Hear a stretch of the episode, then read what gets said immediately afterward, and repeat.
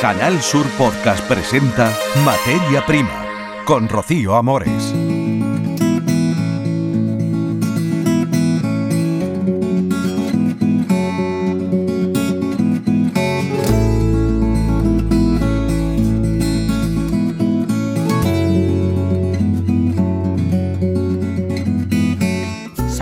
La industria láctea y cárnica Kovac ha anunciado una inversión por valor de 25 millones de euros hasta 2024 en el desarrollo de un modelo de economía circular que es único en Europa y que incluye la combinación de energía fotovoltaica, el biogás y la biomasa para avanzar hacia la autosuficiencia energética. Hablaremos con los responsables de Kovac de este proyecto, nos contarán en qué consiste y también hablaremos de cómo están las relaciones, el tratado de amistad entre España y Argelia, un tratado que se ha visto en las últimas semanas pues en el aire. Argelia anunció que congelaba el comercio exterior con España por la postura del gobierno de que el Sáhara pudiera ser comunidad autónoma dentro de Marruecos. En Almería, por ejemplo, exportamos por valor de 14 millones de euros, pero compramos por valor de más de 1.300 millones, sobre todo en el tema del gas natural. Hablaremos de la situación de Almería y también de Andalucía con Argelia. Todavía eh, no se han normalizado las relaciones y están las empresas muy pendientes de lo que suceda en este país. Hablamos también de la campaña agrícola de primavera que ha conseguido muy buenos precios en Almería porque ha bajado la competencia de Centro Europa y de Marruecos. Todo esto en el podcast de Materia Prima Antonio Sánchez en la realización técnica y Rocío Amores. A partir de ahora se lo contamos.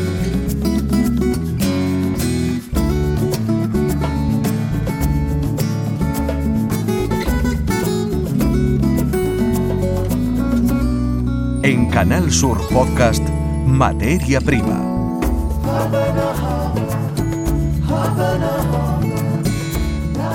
Covapa apuesta por la energía renovable. La cooperativa ha presentado un modelo de economía circular que es único en Europa. Incluye la energía fotovoltaica, el biogás y la biomasa para avanzar hacia la autosuficiencia energética. Es un plan que tiene una inversión de 25 millones de euros y que contempla además sustituir un 80% el uso de combustibles por energía renovable. Es un modelo que también va a repercutir y mucho en el empleo. Bueno, vamos a hablar con el director de operaciones, Vidal Madrid está con nosotros. Muy buenas, Vidal. Eh, hola, buenas tardes. Bueno, director de operaciones y además mm, también se ocupa de otras muchas funciones, ¿no?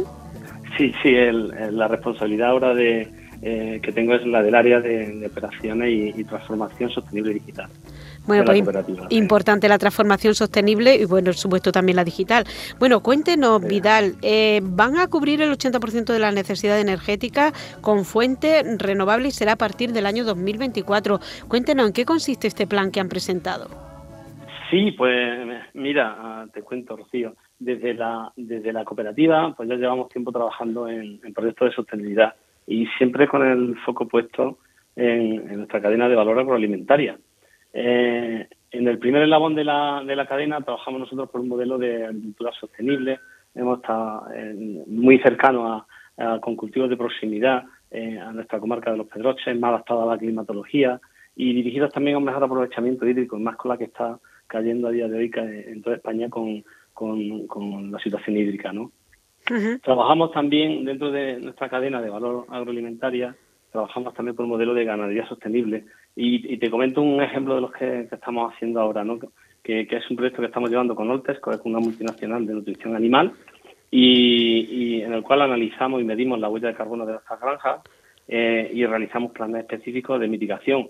Por ejemplo, en uno de, los, de, de, las acciones que estamos haciendo a día de hoy es en la, la utilización de ingredientes que reducen casi hasta un 10% la emisión entérica de nuestro ganado y además con el objetivo de que de reducir en un 30% en los próximos 2-3 años.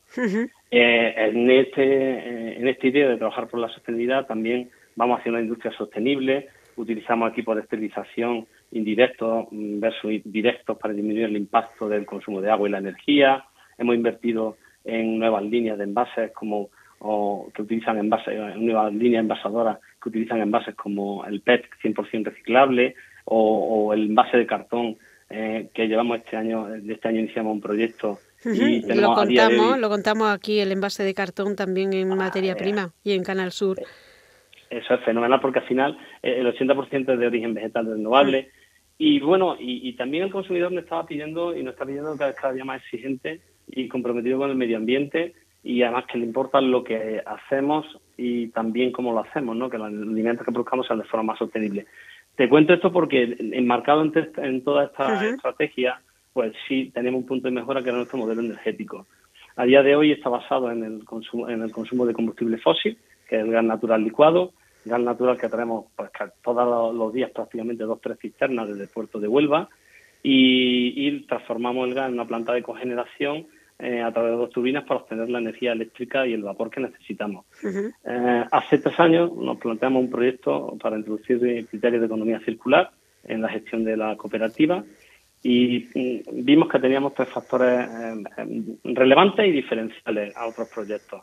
Una es la cercanía de nuestras granjas, que generan sus productos ganaderos. Eso le iba a preguntar, Vidal.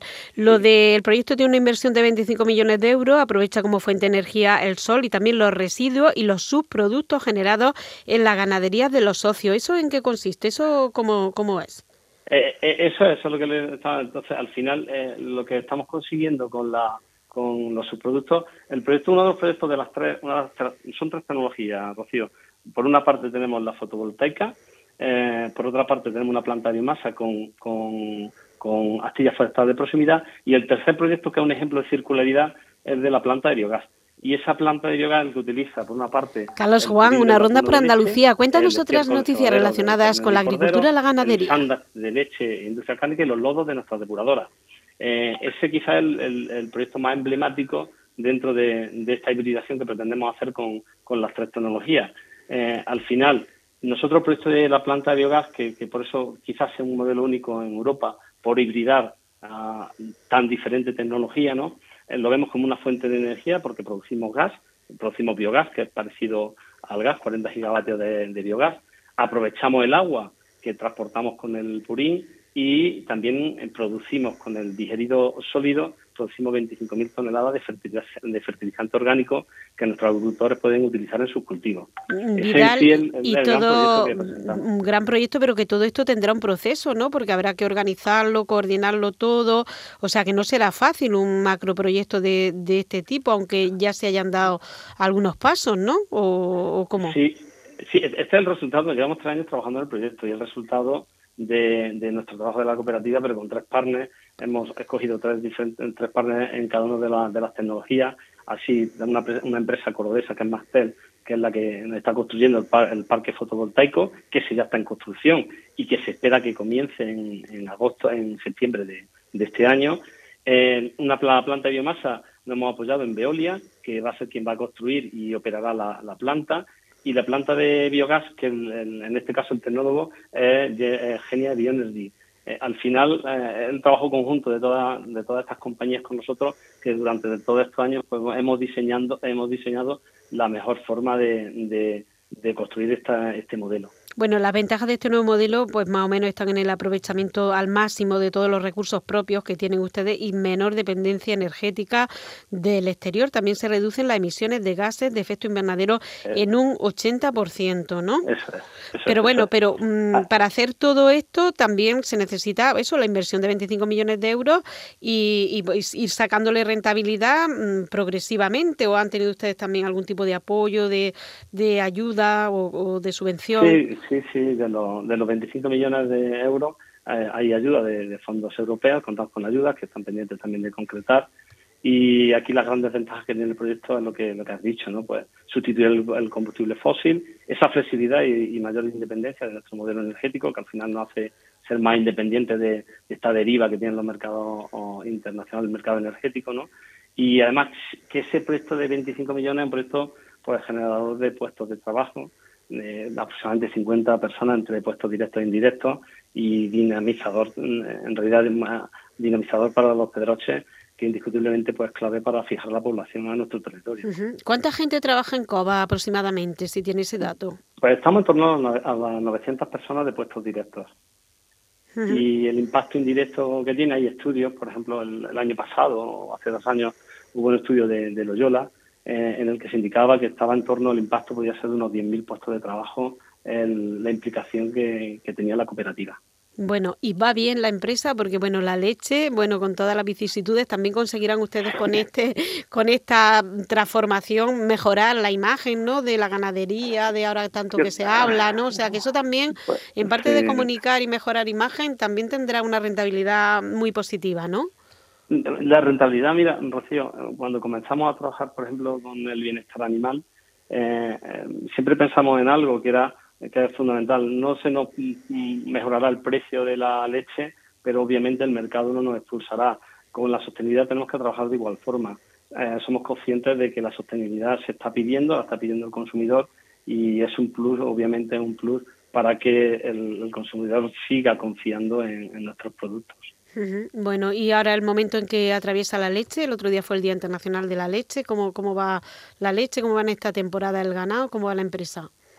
Eh, pues es complicado. Ahora mismo la situación es bastante complicada. Es complicada por, por la situación de las materias primas, por la subida de las materias primas, pero quizás nuestro modelo es el que está haciendo sostenible, el modelo cooperativo el que está haciendo sostenible pues, la situación a nuestros, ganaderos, a nuestros ganaderos.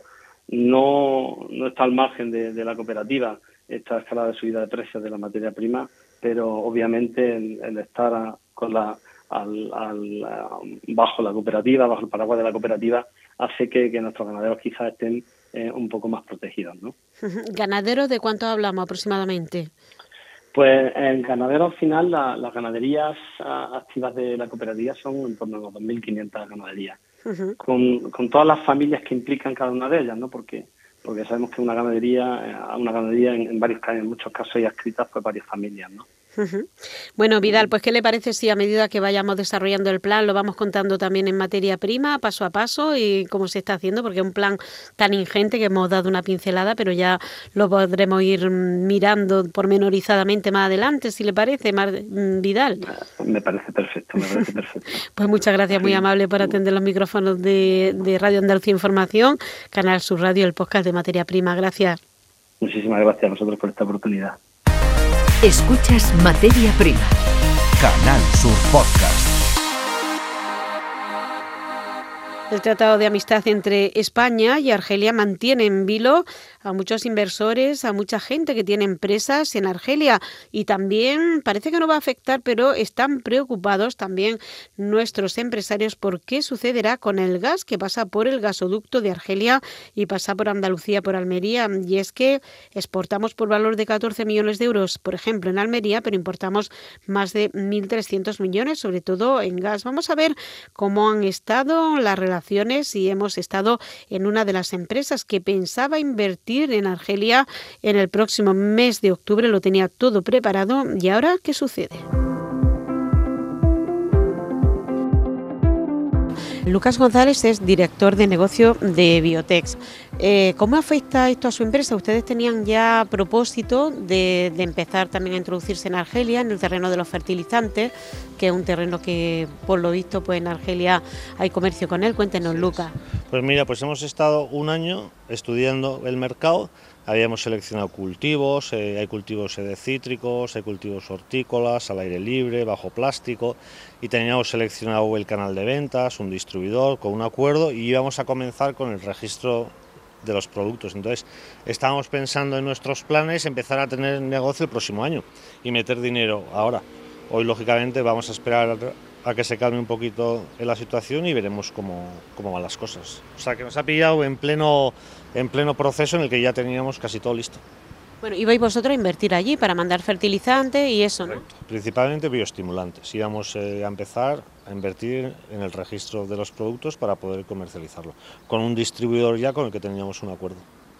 Bueno, y explíquenos los bioestimulantes, cómo va el mercado de bioestimulantes y qué necesidades tiene Argelia, ¿no? De, en concreto de bioestimulantes y bueno, supongo que también dentro de la tendencia más ecológica, ¿no? De la agricultura de futuro.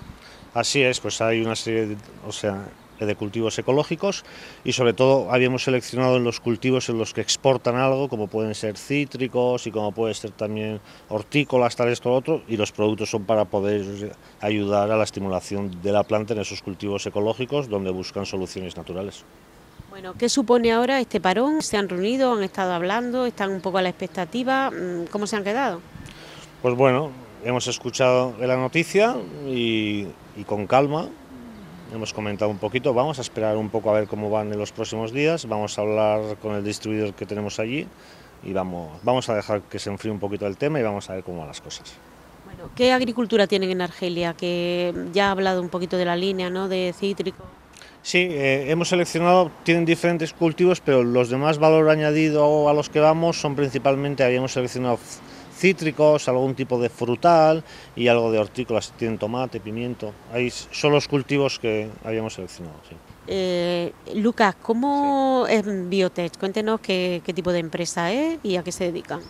Pues mira, somos una empresa que se fundó en el año 2010 es una empresa, yo llevo trabajando tres años en la empresa y, la suelo definir como es, es una empresa familiar, no se pierde ese carácter, donde hay un contenido emprendedor muy alto y donde los principales pilares son innovación, tenemos un equipo de biotecnólogos, químicos, agrónomos, etcétera, y después una parte emprendedora de crecimiento internacional eh, fuerte. Entonces, se combinan ambas. Es una empresa, a veces digo, desorganizada en ese sentido, pero en esa desorganización es cuando surge realmente la innovación y las ganas de crecer y aspirar a ser globales y con una misión clara que es sustituir a los productos eh, químicos o poder reducirlos. Bueno, eh, han sido premiados recientemente como PYME. ¿Y en qué línea de trabajo están dentro de, esa gran línea de reducir los, productos químicos? Pues tenemos una gama de bioestimulantes que vamos sacando cosas nuevas y luego estamos en todo el tema del biocontrol, el sacar eh, productos que sustituyan a los pesticidas, ¿vale? También una tercera línea que es cómo reducir ante la subida de los precios masivos de los fertilizantes en el campo productos que puedan ayudar a poder reducir esa fertilización mediante mejores asimilaciones con el objetivo de poder mantener el coste para el agricultor. Estamos en esas partes y luego desarrollando productos, sobre todo ensanchamiento del de, uso de productos en diferentes cultivos desde cultivos tropicales. Esta mañana estábamos hablando eh, con Filipinas sobre banano, piña, mango o cultivos extensivos en Francia o cultivos eh, frutales de manzana en Lleida. Hay una variedad de cultivos amplia. Bueno, ¿y en qué países están ustedes exportando? Ahora con que querían Argelia, veremos a ver qué pasa, pero ¿en qué países están ya? Pues mira, eh, ahora mismo tenemos un mix de países en los que estamos y países en los que tenemos productos en registros. En este negocio, cuando comienzas en un país, tardas entre 12 y 24 meses por lo menos en empezar a vender. Y tenemos el mundo segmentado en tres partes. América, donde estamos en Chile, Perú, Ecuador, Colombia, Centroamérica y México. Europa, donde estamos en España, Portugal, Marruecos y luego tenemos filiales en Francia, Italia. Y luego tenemos una parte que trabajamos desde aquí, desde España, que es Europa del Este, principalmente Hungría, Polonia, etc. Tenemos eh, una persona trabajando en los Emiratos Árabes que lleva toda la parte del Golfo Pérsico y ahora estamos empezando en Asia. China, India, entonces estamos eh, prácticamente el mundo dividido en tres y vamos buscando oportunidades en, en muchos países. ¿Cuántos trabajadores en la empresa? Pues ahora mismo yo creo que somos aproximadamente entre 50 y 70 personas. ¿Y una facturación más o menos o, número de productos que, hacen? Este año la estimación es superar los 6 millones de o sea, euros y tenemos eh, una gama de 30 o 40 productos, son los claves. Pues muchísimas gracias, que vaya todo bien. Muy bien, muchas gracias. Escuchas Materia Prima, Canal Sur Podcast. Carlos Juan, una ronda por Andalucía. Cuéntanos otras noticias relacionadas con la agricultura y la ganadería. Saludos, Andalucía es destino turístico también para ver el campo florecer. La prestigiosa publicación National Geographic ha incluido Carmona en Sevilla como uno de los 10 lugares del mundo para observar girasoles. También La Banda, este municipio candidato a ser patrimonio de la humanidad de la UNESCO, suma así otro atractivo turístico. Nos lo cuenta Mercedes Aguilar, que es técnica de la Oficina de Turismo de Carmona. Ya llevamos casi 20 años que el público oriental en general, japonés e incluso ya los locales están atraídos por, el girasol. La lavanda está en las tierras del cortijo El Puente. Manuel Bonilla, su encargado. Año, año. Hasta cinco autobuses nos hemos encontrado en la puerta esperando que le abran para pasearse, echarse las fotos, meterse dentro. Aunque la pandemia de momento aleja al visitante oriental, la designación del paisaje como uno de los diez mejores del mundo para ver esta flor es un nuevo reclamo al que se suma otro más de estas 10.000 plantas que hemos encontrado visitando el cortijo, el puente, se extrae aceite esencial y agua floral que puede resultar muy rentable. Andrés López Rayas, director de la finca Las Coronas. Desde el punto de vista de transformarlo, porque prácticamente no hay ahora mismo mercado, no hay en, en, Andalucía para este cultivo. Entonces nosotros tenemos que hacer la transformación e intentar llegar a los mercados. Hemos hablado con visitantes de los eh, lugares donde en Carmona se puede encontrar la banda. Esther es una profesional de la informática, Vanessa en cambio es artista. La escuchamos. Un atardecer, una tarde de sensaciones, una experiencia increíble, inolvidable. Tenía un poco de reticencias por el tema del olor de la lavanda, pero lo cierto es que es un olor sutil y es em, embriagador y inspirador. Es un olor y en sí una planta útil para pintar acuarelas o para fraguar nuevas amistades, ya que unas particularidades es que a la hora del atardecer se ponen sillas en los campos y eh, se ve la puesta de sol. El Ministerio de Agricultura ha desestimado las reclamaciones administrativas contra la indicación geográfica protegida jamón serrano. Esta IGP está impulsada desde 2016 por las grandes empresas productoras de carne y embutidos de todo el país que fija condiciones de calidad inferiores a las exigidas a los jamones que se curan en un ambiente natural. Los pequeños secaderos localizados en Trevelez eh, a las faldas de Sierra Nevada temen que sus productos se confundan con otros de calidades muy diferentes. Pilar Álvarez es la presidenta del Consejo Regulador Indicación Geográfica Protegida Jamón de Trevélez. El Ministerio ha hecho oídos sordos a todos los recursos que se han puesto eh, de consejos reguladores, de ayuntamientos, de diputaciones de Granada, de Almería, de Origen España, que aglutina 82 DOP y IGP mm, a nivel nacional de, diferentes productos, y, de la Federación Empresarial de Industria de la Carne. Y nos vamos hablando de una normativa que eh, tiene bastante peso a la hora de gestionar los residuos alimenticios en los restaurantes, los restos de comida, porque el Gobierno ha aprobado el proyecto de prevención de las pérdidas y el desperdicio alimentario. esta norma obliga a la hostelería a ofrecer a sus clientes la, la posibilidad de llevarse la comida sobrante de su plato, cambiando así eh, una costumbre que hasta no hace tanto tiempo incluso estaba mal vista. Yo que como por los son, entonces si sobra comida siempre pido, siempre pido un tape, no me gusta dejar que nada se tire. Así nos lo decía esta clienta en Sevilla. Son muchos los restaurantes que ya dan ese servicio a sus clientes, restaurantes como el Patio San Eloy Regina. José Luis Velayos es el encargado. Llevamos ofreciendo ese servicio sin coste adicional toda la vida. Es importante que no haya desperdicio de comida y que el cliente se vaya satisfecho sin ningún coste adicional. Paula Moreno es camarera de Mi Lugar Favorito. Hemos notado que de un tiempo a esta parte los clientes que les sobra la comida nos piden tape para llevar y nosotros se lo ofrecemos. Según la normativa, los restaurantes deberán disponer de envases reciclables o reutilizables y un pacto con alguna entidad para donar los productos aptos para el consumo humano no vendidos. Isabel Fernández, encargada de mi lugar favorito. Esto es lo mismo que lo del agua fría gratis. Si eres cliente te la doy. Y si no lo eres, si me lo pide también. No se le niega a nadie un vaso de agua fría en Sevilla, con esta calor. Y vaya que sí, que hace calor estos días, no solamente en Sevilla, en todo el sur peninsular. Ana Linares, a quien vamos a escuchar ahora, es restauradora de La Mala Uva. Otros muchos que no ponemos por copa se puede abrir la botella cuando tú vengas. Y entonces si te sobra un poquito, lo corchamos y lo puedes llevar a casa. Y por último, un jovencísimo comensal muy concienciado, Ángel Picazo.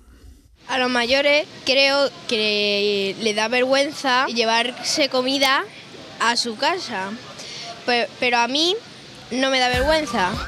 Bueno, pues con la comida no se juega, nos decían a su edad, y con la comida, la comida mejor dicho, no se tira, si no se consume en el momento en el que se hace la celebración, el encuentro en el restaurante, pues eh, a partir de ahora la normativa permitirá que nos la podamos llevar a casa.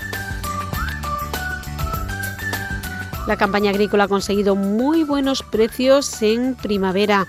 La competencia de Marruecos ha disminuido también en Europa, que muchos invernaderos no han plantado. El caso que los agricultores no se esperaban obtener precios tan altos. Se lo contamos ahora.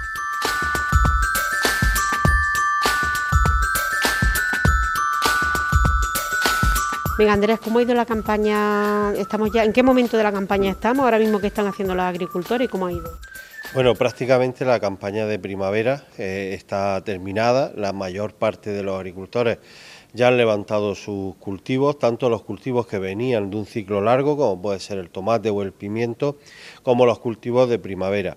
De hecho, este año nos estamos retrasando. Normalmente para estas fechas, ya en el mes de junio, se hubiera acabado prácticamente la campaña de, invernadero y estaríamos empezando la campaña al aire libre, pero este año las lluvias han retrasado bastante los cultivos, sobre todo de melón y sandía, y todavía queda algo, pero entendemos que entre esta semana y la semana que viene se acabará finalizando todo, toda la producción de melón y sandía, sobre todo la que está en invernadero. Al aire libre está toda la campaña prácticamente sin hacer, pero eso sobre todo se da en las zonas del norte de la provincia de Almería, también otras provincias andaluzas y sobre todo la región de Murcia. Bueno, y ahora en los invernaderos, ¿qué descansar? ¿Qué están haciendo la mayoría de los agricultores?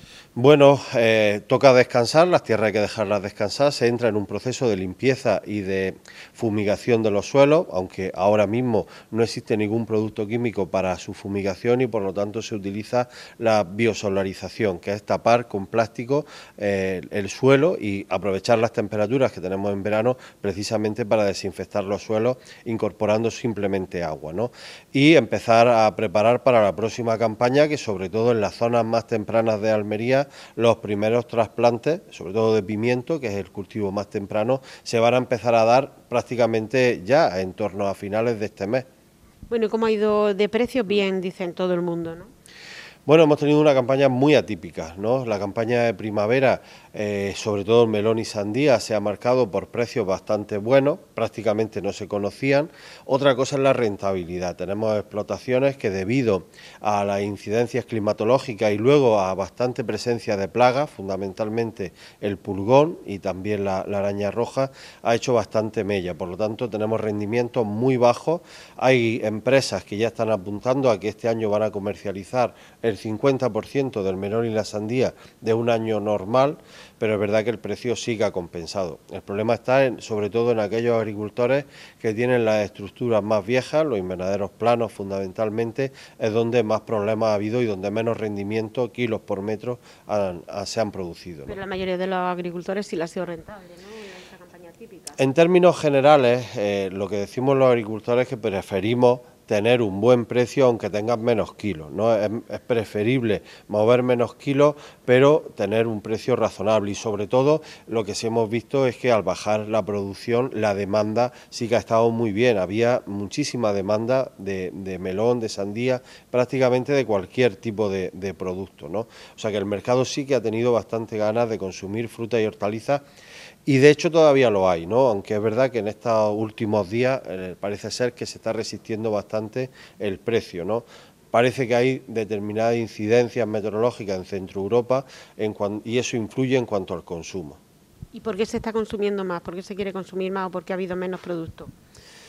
Bueno, no lo sé, eh, y estas cosas hay que verlas siempre con cierta distancia. Ahora mismo es verdad que la demanda de productos ha sido muy buena, no solamente esta primavera, prácticamente desde el inicio de año la demanda ha sido bastante buena y los precios han estado bien, hay que reconocerlo, pero habrá que analizar bien qué, qué ha ocurrido. Nosotros estamos en un volumen quizá inferior a otros años, los precios han acompañado, creo que no, no va a haber un mayor consumo eh, per cápita, o sea, no es que la familia hayan tirado más de fruta y hortalizas, lo que sí todo apunta es que hemos tenido menos competencia de producciones, tanto de terceros países, Marruecos ha descendido aunque muy poco, su entrada de tomate, en torno a un 4%, pero sobre todo lo que parece es que Centro Europa derivado a los problemas que tienen con la energía, no han producido nada en los invernaderos que se producen con calefacción artificial.